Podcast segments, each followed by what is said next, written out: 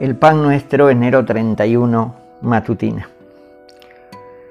Si no echareis a los moradores del país de delante de vosotros, sucederá que los que dejareis de ellos serán por aguijones en vuestros ojos y por espinas en vuestros costados, y os afligirán sobre la tierra en que vosotros habitaréis.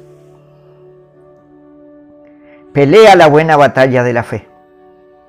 Las armas de nuestra milicia no son carnales, sino poderosas en Dios para la destrucción de fortalezas, derribando argumentos y toda altivez y llevando cautivo todo pensamiento a la obediencia a Cristo. Amén. Hermanos, deudores somos no a la carne para que vivamos conforme a la carne. Porque si vivís conforme a la carne, moriréis. Mas si por el Espíritu hacéis morir las obras de la carne, viviréis. El deseo de la carne es contra el espíritu y el del espíritu es contra la carne. Y estos se oponen entre sí para que no hagáis lo que quisierais. Veo otra ley en mis miembros que se revela contra la ley de mi mente y que me lleva cautivo a la ley del pecado que está en mis miembros. Somos más que vencedores por medio de aquel que nos amó.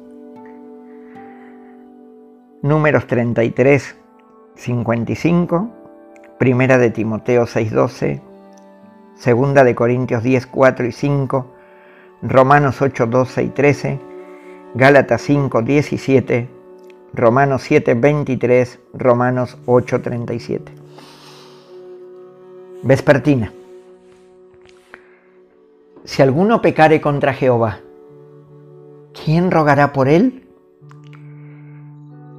Si alguno hubiere pecado, abogado tenemos para con el Padre, a Jesucristo el justo y eres la propiciación por nuestros pecados, y no solamente por los nuestros, sino también por los de todo el mundo, a quien Dios puso como propiciación por medio de la fe en su sangre, para manifestar su justicia a causa de haber pasado por alto en su paciencia los pecados pasados, con la mira de manifestar en este tiempo su justicia, a fin de que Él sea el justo y el que justifica al que es de la fe de Jesús.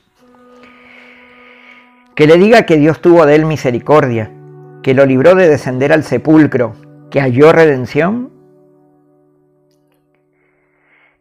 ¿Qué pues diremos a esto? Si Dios es por nosotros, ¿quién contra nosotros? ¿Quién acusará a los escogidos de Dios? Dios es el que justifica. ¿Quién es el que condenará? Cristo es el que murió, más aún el que también resucitó, el que además está a la diestra de Dios, el que también intercede por nosotros. Primera de Samuel 2.25, Primera de Juan 2.1 y 2, Romanos 3.25, 26, Job 33, 24, Romanos 8, 31, 33 y 34. Amados hermanos, que Dios le bendiga. Con esta lectura terminamos el, el mes de enero del pan nuestro y les animo a que lo compartan con todos sus amigos, con todos sus conocidos, con todos aquellos que crean que es de bendición para la gloria de Dios. Amén.